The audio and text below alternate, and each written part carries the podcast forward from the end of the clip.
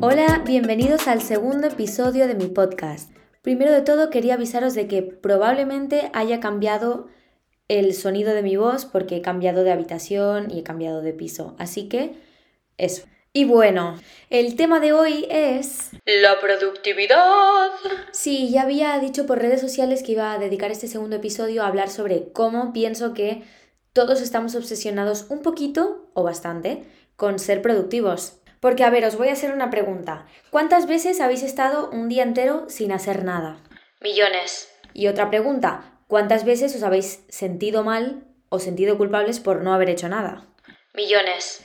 Tal vez estoy generalizando y esto solo me pasa a mí, pero bueno, yo creo que somos bastantes los que tenemos esta sensación. El otro día estaba hablando con mi novio de que yo me he eliminado TikTok. Ya sabéis, esa aplicación que te tiene desvelado por cuatro horas más de las que debería. Yo hasta hace un día vivía en París. Ya va a contar otra vez lo de su Erasmus. Y había muchos días que me quedaba en casa mirando TikTok y de repente eran las 7 de la tarde, bueno, o más pronto porque ahí se anochecía mucho antes, y me daba cuenta de que no había salido, que no había hecho nada y me daba rabia. O también me pasaba que me quedaba hasta muy tarde mirando TikTok porque me hacía mucha gracia y me gustaba y me enganchaba y luego al día siguiente no me despertaba a la hora que quería despertarme tal vez. Así que después de Navidades, cuando tuve que hacer mis propósitos del año, porque yo lo hago siempre, decidí que iba a eliminar TikTok e iba a empezar a ser más productiva. Estoy moviendo los dedos como si estuviese haciendo comillas, ¿vale? Vale, pues un día estaba sentada y estaba hablando con mi novio por teléfono y me pasó un TikTok. Y le dije, no puedo verlo porque no tengo TikTok y obviamente me da mucha pereza abrir la aplicación en el navegador. Da mucha pereza porque aparece un puzzle que tienes que rellenar y algo así. Lo sé porque la he tenido que abrir alguna vez, claro. he sucumbido a la tentación. Bueno, la cuestión es que él me preguntó que por qué me había eliminado TikTok y yo le dije que porque quería ser más productiva. Y entonces él me dijo algo como, vale, pero no hace falta que todo lo que hagamos sea productivo. Y entonces mi cabeza hizo como, por una vez en la vida te voy a dar la razón. No, es broma, es broma. Él, por ejemplo, se pasa 8 horas o 9 horas todos los días en el trabajo. Durante ese rato es productivo y luego cuando llega a casa está cansado y tiene ganas de desconectar la mente y pone TikTok y a él le funciona. A mí en ese momento no me funcionaba porque me hacía perder tiempo de mi super experiencia, pero a él le funciona. O sea, con esto quiero decir que no hay un modelo exacto de productividad. Hay cosas que a mí no me parecen productivas y a ti sí, y al revés. Bueno, pero antes de todo vamos a explicar qué es la productividad. Según su definición técnica, es una medida económica que calcula cuántos bienes y servicios se han producido por cada factor utilizado, trabajador, capital, tiempo, tierra, etc., durante un periodo determinado. Primer error que veo a esta teoría.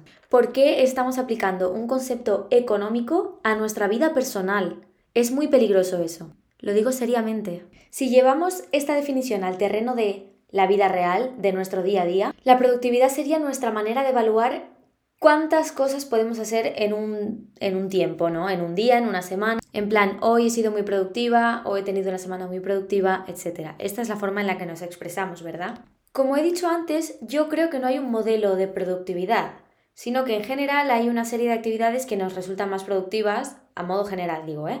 Como por ejemplo estudiar, trabajar, hacer deporte, hacer, hacer la compra, tender la ropa, hacer trámites, cosas que son obligatorias. Vale, ahora tengo una pregunta. Si en un mismo día te da tiempo a estudiar o trabajar, hacer deporte, hacer la compra, tender la ropa, hacer trámites y cocinar, ¿cómo te sientes? Productiva. ¿Y cuántas de esas actividades has disfrutado? Em, vale, vale, vale. Me he dado cuenta de que me siento productiva solo en esas ocasiones en las que estoy realizando una actividad que me genera algún tipo de beneficio. Hago deporte para gustarme físicamente. Estudio para luego ganarme la vida. Pues no sé qué haces estudiando periodismo, la verdad. Trabajamos porque hay que tener dinero. Vale, no todo el mundo, pero no es tantísima la gente a la que le gusta su trabajo realmente. Por desgracia, ¿eh? Pero en general, ¿os dais cuenta de que todas las cosas que os hacen sentir productivos son cosas que no os gustan? Y que por otro lado, mirar Twitch, YouTube, ver una serie en Netflix, no sé, escuchar música, salir de fiesta, son cosas que os hacen sentir culpables? De verdad que no nos damos cuenta de lo mucho que necesitamos o que nuestra mente necesita esos momentos de desconexión, de no estar pensando en nada, de pasártelo bien.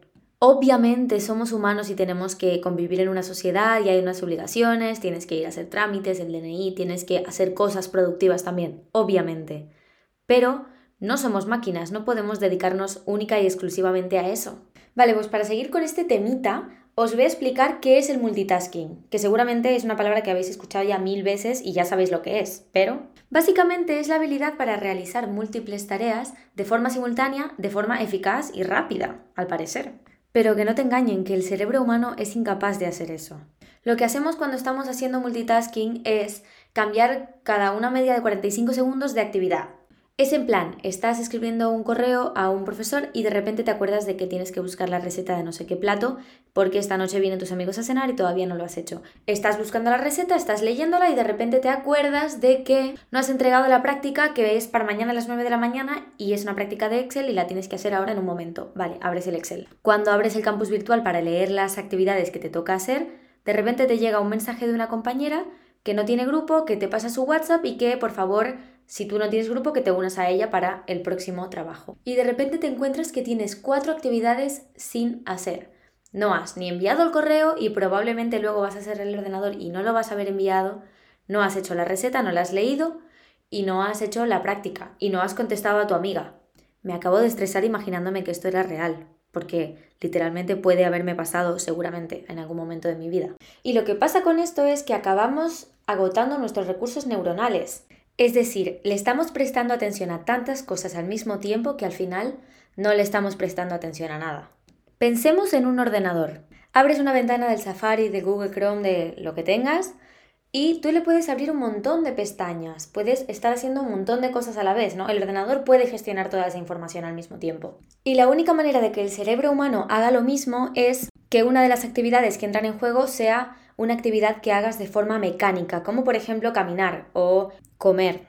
En plan, yo puedo estar comiendo y revisando el correo, o puedo estar caminando y hablando por teléfono. En ese caso sí que podría haber multitasking porque una de las actividades es cognitiva, hablar por teléfono tienes que estar pensando en lo que estás diciendo, o mirando el correo hay un ejercicio también de, reflexión, de análisis, de, de pensamiento, ¿no? Pero estar con el móvil y hablando con una persona, cara a cara, no es posible vas a dejar de prestarle atención a la persona que tienes delante. Seguramente sea la, la, desafortunada en ese caso, no el móvil. O, como he dicho antes, mirar una receta de un plato mientras le contestas un WhatsApp a una amiga, pues tampoco es posible. ¿Y qué pasa cuando nuestros recursos naturales no? Neuronales se agotan. No sé si habéis oído alguna vez hablar del síndrome del trabajador cansado o burnout pero yo os lo voy a explicar y os voy a explicar también por qué no solo es para trabajadores, sino yo creo que es algo que nos afecta a todos. El síndrome del burnout hace referencia a la cronificación del estrés laboral que da lugar a una sensación de agotamiento generalizado. Básicamente que el estrés que tienes en el trabajo te hace que te sientas cansado todo el rato, incluso fuera del trabajo. Algunos de los síntomas son mal humor, problemas intestinales, varios, y ansiedad, etc. Espero que ninguno de vosotros se sienta identificado con estas cosas. Pero bueno, la cuestión es que este síndrome se asocia a los trabajadores, pero yo pienso que es algo que al final eh, acabamos padeciendo todos de una forma u otra. Porque el hecho de cargarnos de un montón de actividades, de no saber decir que no a ninguna, nos hace realmente estar en este estado de inquietud, de, que siempre me falta algo por hacer, ¿verdad? ¿Y no os pasa que hay momentos en los que tenéis tantas cosas que hacer que al final acabáis haciendo nada? Pues porque el burnout hace que acabes al final siendo menos productivo. Productivo en las cosas en las que sí tienes que serlo. Por eso muchas empresas aplican estrategias de team building, que básicamente son como actividades que no tienen nada que ver con el trabajo que tienen que realizar en la empresa, pero que fomentan el sentimiento de grupo, fomentan el bienestar mental de los trabajadores, etc. Y seguramente hay un montón de gente escéptica en cuanto a esto, pero yo creo que puede funcionar. Yo, yo realmente creo en la labor de los psicólogos y en la labor de todas esas personas coach que, que se encargan de que la gente que trabaja esté bien, que es muy importante. Dicho esto, yo creo que la línea entre la vida personal y la vida laboral profesional es cada vez más fina y eso asusta. Creo que poco a poco todos estamos empezando a arrastrar este modelo de productividad a todo lo que hacemos. Incluso últimamente no paro de ver personas en Instagram que fomentan el bienestar, sobre todo mental y físico también, que, eh, por ejemplo, ¿qué hago en el día? y te enseñan, pues por la mañana medito, por la mañana me tomo un vaso con agua con limón, después me hago el desayuno, después no sé cuántos. y te lo pintan como todo algo muy productivo, ¿verdad? Y meten la meditación ahí en medio. Entonces, al final la meditación, que es una actividad que se hace justamente para reducir el estrés, acaba estando en tu lista de cosas que hacer, en tus obligaciones. Y de repente algo que disfrutabas haciendo, algo que te hace sentir bien, se convierte en algo obligatorio. Y esto significa que si al final del día no lo has hecho, vas a decir, Buah, hoy no he meditado. Bueno, ¿y qué pasa? No he meditado. Por cierto, paréntesis, ¿a alguien le funciona la meditación? Porque yo un día, bueno, lo estuve intentando un par de días, ¿no? Un par no, bastantes más. Y me lo ponía antes de dormir para relajarme y todo eso. Y un día puse el audio, me quedé medio dormida y cuando me desperté, el hombre estaba diciendo cosas muy raras, tipo, eh, cabeza, hombro, azul, eh, no sé, como palabras así y me dio como miedo y lo quité. Bueno, después de explicaros estos conceptos, productividad, multitasking, burnout, quiero que sepáis que no os voy a dar ninguna solución, porque no soy una psicóloga, sino que prefiero recomendaros algunas actividades chachis que podrían estar fuera del modelo de productividad, ¿no? Como por ejemplo salir a tomar algo con tus amigos, pasear sin rumbo, consumir entretenimiento en la televisión. No pasa nada, chicos, podéis ver Telecinco, La Isla de las Tentaciones. Sí, el otro día estaba con una amiga y me dijo, llevo todo el día estudiando y por la noche me puse La Isla de las Tentaciones y dije, qué descanso la vende. Es que es verdad. No importa qué tipo de producto cultural, entre comillas, consumas, sino que al final hagas algo que te haga desconectar de tu propia vida, de tus problemas, ¿no? Otra opción es no hacer nada, pero sin sentirte culpable. Y también como consejo personal, os recomiendo que aprendáis a decir que no cuando veáis que eh, hay una actividad o algo que, que sobrepase vuestro umbral de resistencia. Yo, por ejemplo, tengo picos de motivación y hay momentos en los que digo que sí a un montón de cosas al mismo tiempo y de repente me veo que estoy comprometida con varios proyectos. Y luego me siento mal y me castigo a mí misma porque sé que no estoy cumpliendo las expectativas que tienen los demás sobre mí cuando estoy dividiendo mi esfuerzo y mi tiempo en muchas cosas a la vez. Digan que no, no pasa nada. En definitiva, yo creo que es muy complicado salir de este ritmo de vida. Y que al fin y al cabo es la manera en la que la sociedad está formada y eso no sé si lo podemos cambiar a nivel general. Pero sí que os invito a reflexionar sobre esto y a reflexionar sobre cómo gestionáis vuestro tiempo y vuestra motivación y vuestra productividad. Si realmente sabéis identificar los momentos en los que tenéis que ser productivos y los momentos en los que no pasa nada si no lo sois. Creo que ser consciente de esto ya es un primer paso. Se me ha olvidado decir que otra de las actividades que podríais hacer para desconectar vuestra mente es escuchar este podcast.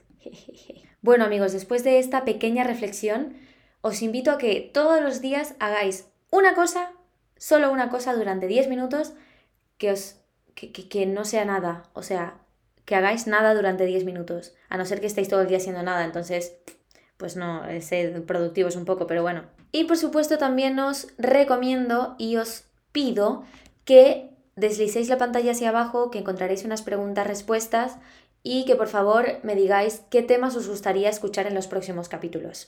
Incluso cuando se trate de un tema que penséis que yo no manejo, os prometo que yo me documento y os hago un podcast de 15 minutos hablando sobre eso. No tengo ningún problema, me encanta. Y me encantaría que de hecho me dieseis temas de los que yo no tengo ni idea para poder yo también aprender algo. Al final, este podcast se trata de eso, de aprender cositas, de que podáis decirle a la gente, mira, Constanza me ha explicado esto, escucha su podcast, vas a aprender un montón de cosas. En fin, espero que hayáis disfrutado de este capítulo y nos vemos en el próximo. No, no, no, no, no nos vemos, nos escuchamos. Muchas gracias y feliz semana. Sed muy productivos, ¿eh?